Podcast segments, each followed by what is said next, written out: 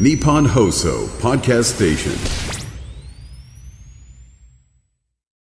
土曜日の夕方いかがお過ごしでしょうか？こんにちは渡辺美希です。そして番組スペシャルアドバイザーはこの方です。テリー東ですテリーさん今週もよろしくお願いします。お願いします。さてテリーさん何か最近ありましたか？いやいや買ってきましたよ。私の誕生日プレゼント、えー、誕生日プレゼント、ねねそうなんですよ。これねはい。あの何ですか？ブルックス・ブラザーズで。おもうおねこれあの実は。ありがとうございます。これカーディガンです。おおありがとうございます。最初ね、はい。あのセーターにしようと思ったんですけども、はい。セーターだとかぶりもでしょ？あはいはい。髪型崩れると怒られちゃうからカーディガンにしました。あありがとうございまます、ぜひ使わせていただきます。お願いします。ありがとうございます。さてテリーさん、はい。えーこんなメールが来ています、えー練馬区の新井さんです。えー渡辺さんが新しい居酒屋はメニューの値段を上げてそしてその分は社員の賃金を上げていきたいと夜の経済ニュースでコメントしているのを見ましたね、力強さがありましたと、はい、ありがとうございます、えーラジオで夫婦とは縁王のちぎりですと説得力のない話をしていた時とは別人に見えました。はい。これ渡辺さん私もね、はい。見させてもらいました見ましたか？ニュース、はいい、かがでした？なかなかね、はい。こういうことを言う経営者の方いませんよね、ああそう。社員の賃金を上げたいから、ねねメニューの値段を上げるって、すごく当たり前のことじゃないですか。当たり前。今までそれこそなんかほら値段を上げるっていう企業はあるかもしれないけど、でそのお金がどこ行っちゃうのかが分かんない、でも直接ねやっぱね社員の給料にするっていうと、お客さんが納得しますよね、うん。あと僕言いたかったのはね、賃金上げろ、賃金上げろって、例えば政府が言うじゃないですか、賃金なんて上げられないんですよ、上げたくても。で、だって、ただ上げたら潰れちゃうんですから、そうじゃなくて、まずは商品の値段上げさせていただいて、そしてお客様がいいよと、それ買ってやるよと言っていただいて、初めて賃金上げていかないと、結局、会社が潰れたら、社員不幸になるわけですよ。だから僕はね、今回はとにかく、この値段でいいですかということのね、まずはお客様に問いかけてみようという思いで、あの店作ったもんですから、もう当然、ね、そこでお客様がいいよって言ってくだされば、これはもう間違いなく賃金上げていきたいと。これはお客さんも評判いいですよね。おかげさまで、はい。ものすごい評判いいです。あの2800円の単価がね、お店だったんですが、これが3200円になったんですが、お客様から安いねっていう声が、もうたくさん出てて、あこれならばお客様が受け入れてくださるかなと、まあ、もちろん単純値上げなんかだめですよ。本当一つ一つが例えば納豆オムレツにするんだったらその納豆をちゃんと有機に変えさせてもらったり例えばサラダにしてもレタス有機に変えさせてもらったりまあ一つ一つ、まあ、商品をどんどんレベルアップさせて初めてお客様この値上げならいいんじゃないの？って言ってくださってると。そういうふうに今思ってますけど。ね。ねえー、マサルさん元官僚の方からメール来てます。はい。おすごいですね。ね、元官僚、岸田総理は減税を争点に解散・総選挙をすると噂されていますが、んなんかやりそうだよね、まあ、減税なのかね、もしくはその手当なのか分かんないけど、多分やるだろうね、減税に反対する国民などおらず、それこそ異次元の大衆迎合だと思います、まあ、元官僚から見たら余計そう思うよね。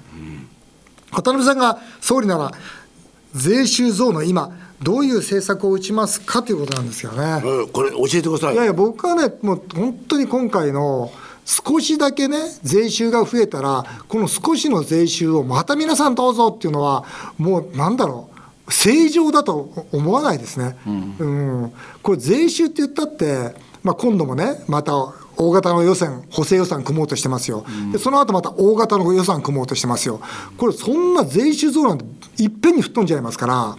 まあ、結局はこの財政ファイナンスっていうのは続いてるわけですよ、で3割以上が借金だっていうのも変わってないわけですよ、そうしたときに、ね、その僕はこの少しの税収増については、この国の財政を正正常化させるために、プライマリーバランス黒字化のために、そのこのお金を使わせてくれないかと、そしてそれが国民の未来のためなんだと。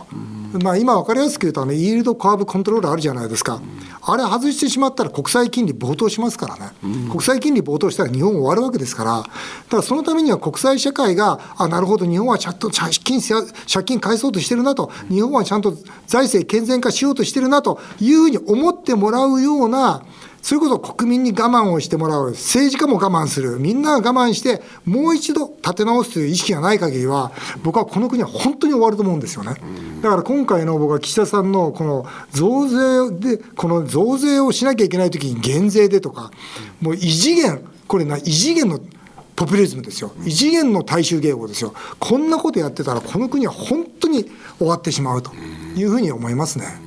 まあ、先日もいろんな経営者とお話ししたんですけどやっぱりその国民が本当は怒るべきだよねと、うん、何を考えてるんだ。ってイギリスはそれで首相がクビになったんですからすぐに。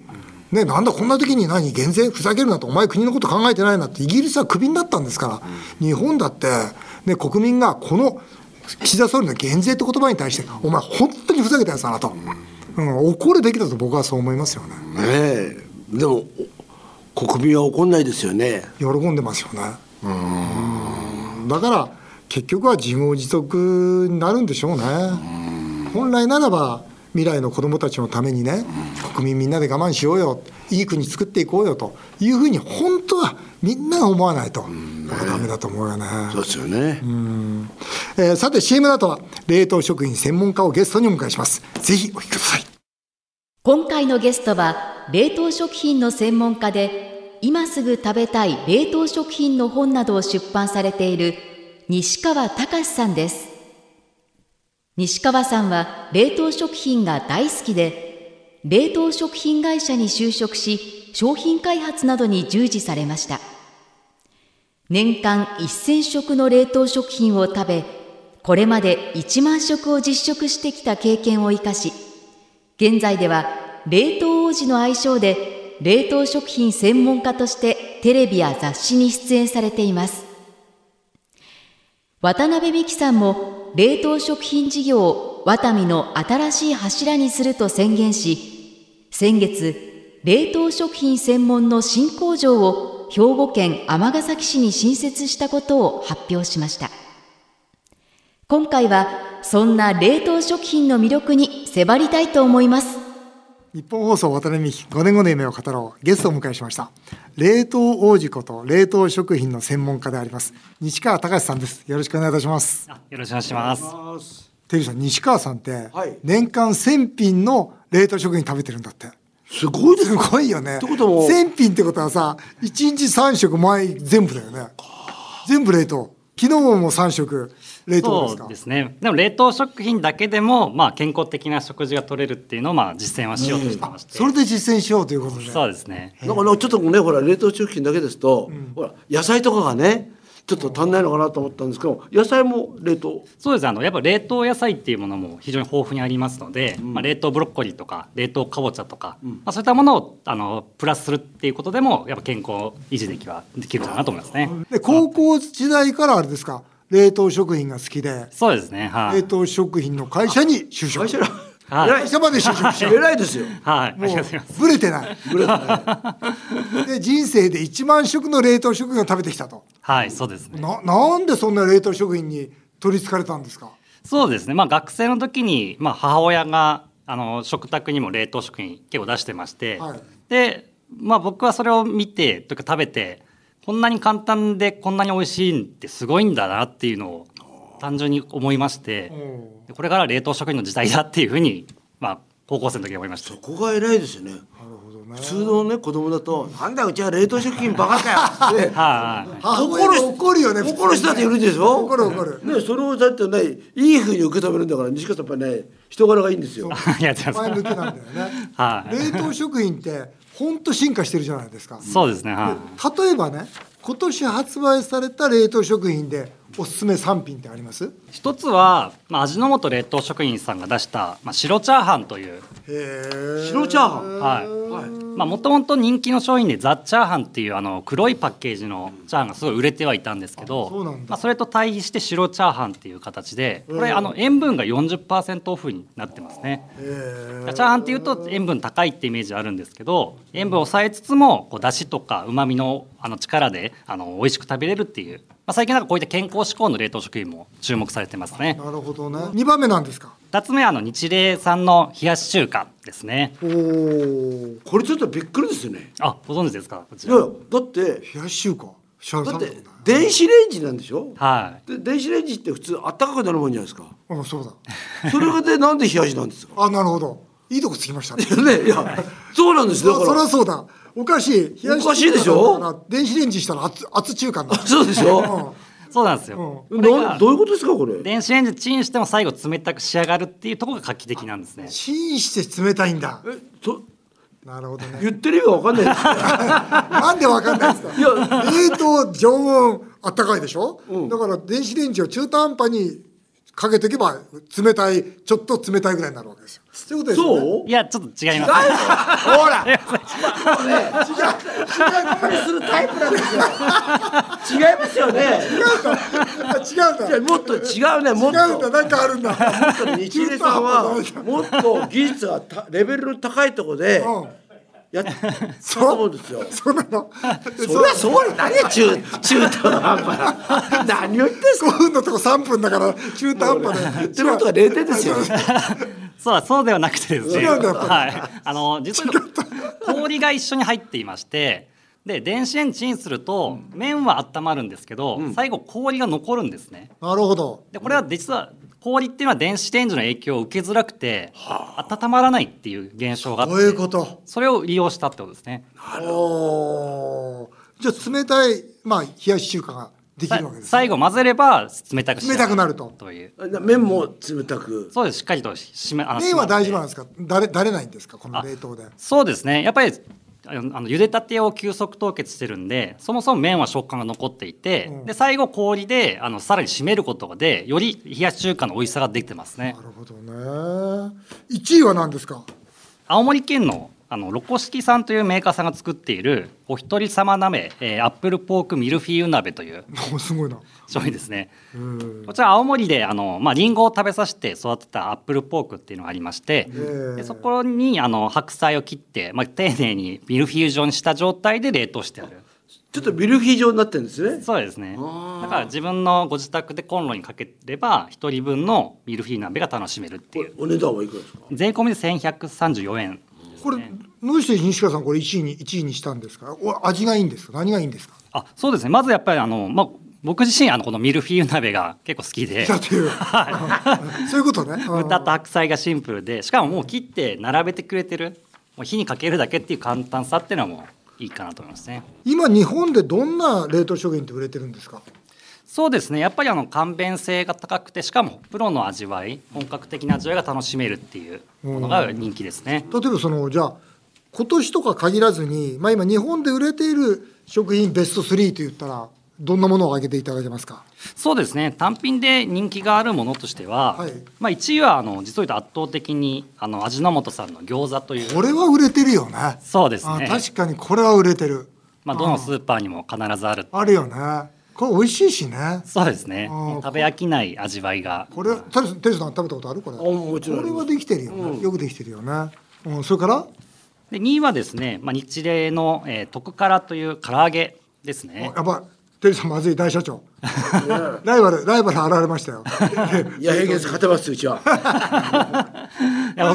どこがいいんですかこれは？あそうですね。やっぱりあのじわっとした味わいとまあ本当に食欲湧くタレの味付けですね。これがやっぱりお弁当に入れたり食卓のまあメインにもなったりそうなんだよね。お弁当ちょっと小さめですよねあそうですね。ちび唐揚げみたいな感じの、お弁当に入れられるんだよね。お弁当にね使えるんだよな。そうですね、でしっかりとした味があってというなるほどね。はいもう一つは？三つ目が、えーまあ、同じく日霊さんの本格炒めチャーハン、ね、やっぱりさっきのねチャーハンくるね。私も人生を変えたと言って人生変えた？はい。このチャーハン。これ学生時代に食べてチャーハンがこんなにチンだけでできるんだっていうところに感動しましたね。あ確かにそうだよね。自分で作ってもそこまでの美味しさにやっぱならなくて、うん、自分が負けたと思った。この売れている冷凍食品に共通していることってどんなことがあるんですか？そうですね。やっぱ売れ続けている商品は、まあ、はい、リピートされている商品ですので、はい、やっぱ食べ飽きずまた食べたいと思わせる、うん、そういうとこかとは思いますね。また食べたい。食べ飽きないチャーハンも本当にシンプルな本当にチャーシューとネギと卵っていう本当にシンプルな具材で、はい、あのまあ、もちろん具がゴロゴロしてすごくいろんな調味料を使った美味しいチャーハンもありますけど、うん、やっぱこのチャーハンはまた食べたいと思わせるその王道のシンプルなチャーハン。なのでやっぱり人気が継続してるっていうのもあると思いますね。ま日本は世界でね4番目にその冷凍食品売れてるって言われてるんですけどでもアメリカなんかと比べるとその冷凍、まあ、スーパーなんかの冷凍のなんて棚がまだまだ日本の方が小さいと思うんですね。そうですね。アメリカなんかの本当にもうどこまで行っても冷凍の棚があるような感じするんですよ。この辺は日本ってのはもっともっと冷凍が広がるというふうに見られてますか？そうですね。やっぱり日本まだあのまだまだ伸びしろがあるというふうには言え言えると思うので、まあ、そういった意味ではかなりふまだ増えると思いますね。さあ、テリーさん、ここからが本題なんです。はい。えー、ワタミがですね、実はこの冷凍惣菜に本格参入するんですよ。おいいですねまあ、実は今までもあったんですよ。あったのは、月曜から金曜までお弁当届けるじゃないですか。はいはいで、土日は休んでたんですよ。そうすると、お客様困るんで、じゃあ、冷凍品もお届けしましょうということで、実はこれ、本気じゃなかったんですよ。申し訳ない。本気じゃなかったです。本当に本気じゃなかったです。だけど、まあ本気じゃないってどういうことかっていうと、まあ、OEM っつってこういうレシピでこうやって作ってくださいねっていうことで、まあ、工場にお任せしてたんですねだけどやっぱそれだとどうしても美味しいもんできないんですよ、ですから今回はもう本格的にやろうと。でその宅食のお客様以外にも本格的に販売していこうということで、まあ、先月ですね冷凍惣菜専用の自社工場を新築しました。おすごい。やりましたよ。尼崎でやったんですけど全然違うのができたんですよ。できましたか？全然違うのができた。だって経営者の僕はびっくりしたんだから、まあ実は今外食でしょ？国内の外食。それから宅食でしょ？からまあ海外と、だからこの4本目の会社の柱にしようということで始めたのがこの冷凍惣菜なんです。あの今日はですねこの冷凍惣菜の新しくなったんですよ。本気で作ったワタミの宅食ダイレクトがこちらにあるんです。あの今あの開発責任者の福井君が来てますのでちょっとあの説明しながら一つずつ召し上がってください。はい。ままずはじゃあハンバーグいきましょうか。この上に乗ってるのはこれは？玉ねぎをあのグリルしたものです。はい。でハンバーグもあの生から焼成しておりまして、で最後にしっかりと焼き目をそうあのつけるっていう風な焼き方をしております。でソースの方もダブル玉ねぎなんですけどすりおろした玉ねぎを煮詰めまして、和風のあの味付けにしております。さあ冷凍王子西川さんいかがですか？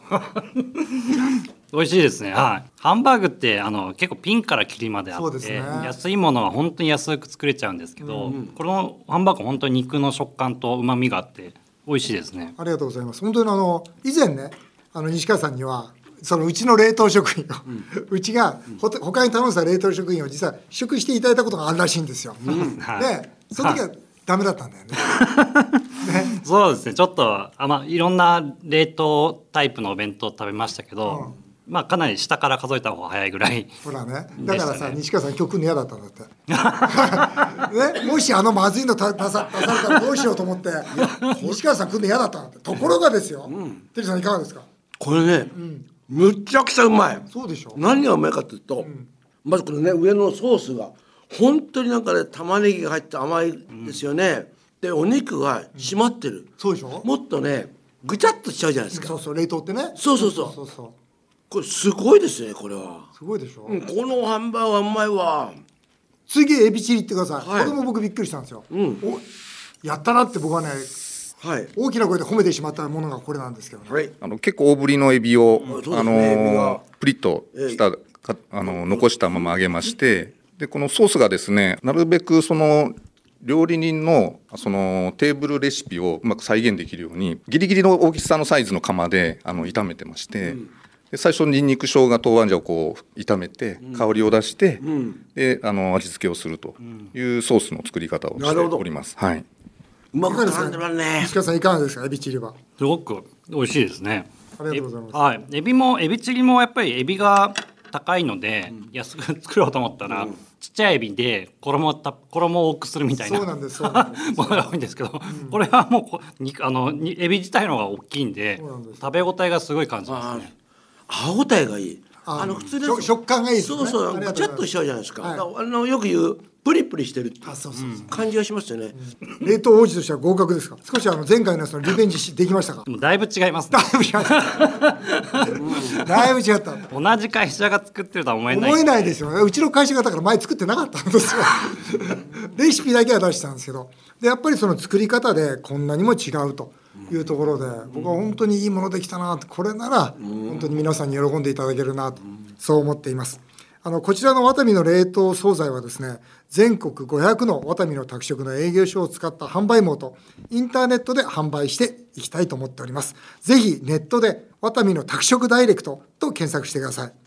え、今日はこちらの冷凍惣菜、ワタミの宅食ダイレクトを10名のリスナーの皆様にプレゼントさせていただきたいと思います。えー、応募はメールでお願いします。メールアドレスは夢5アットマーク 1242.com 夢5アットマーク 1242.com までよろしくお願いします。最後にこの番組ではゲストの方に毎回同じ質問をさせていただいてます。えー、冷凍王子の西川さん、5年後の夢は何でしょうか？まあ、冷凍食品は手抜きじゃなくて手間抜きっていう認識で罪悪感を感じない世の中にしたいなと思います。確かに、そうですよね。確かに手抜きってイメージねどうしてもあるけどね、うん、そうじゃなくてねやっぱ冷凍食品っていうものがもっと生活にねこう入り込んでいくような社会になっていった方がまあタイムパフォーマンスも皆さん上がりますしね。そうですね。うん、家の中でのまあ家事の一つの料理のまあ手間を省くっていうふうに思ってもらえれば皆さんも自信持って使っていただける。後片付けもだね楽だよね。あそうですね。ありがとうございました。えー、今回は冷凍食品の専門家西川隆さんにお話をお伺いしました。西川さんありがとうございました。はい、ありがとうございました。さあ続いてはメールを紹介させていただきます、はい。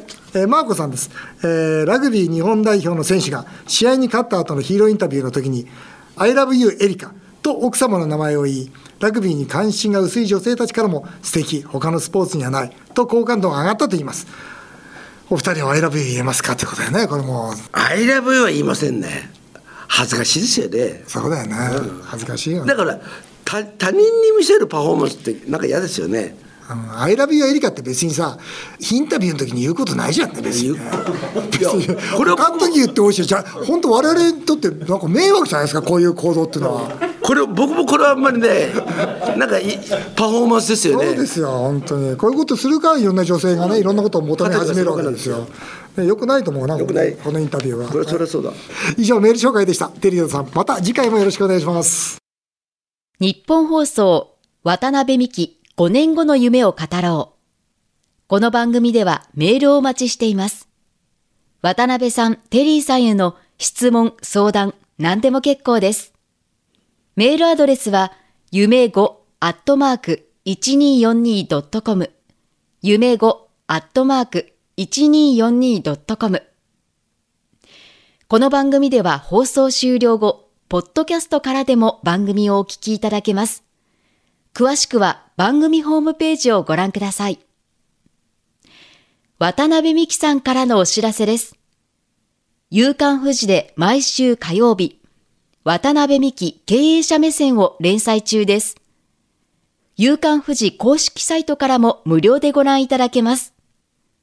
さらに、渡辺美希さんの YouTube チャンネル、渡美塾もぜひチェックしてみてください。渡辺美希5年組の夢を語ろう。この後も素敵な週末をお過ごしください。お相手は渡辺美希でした。あなたの夢が叶いますように。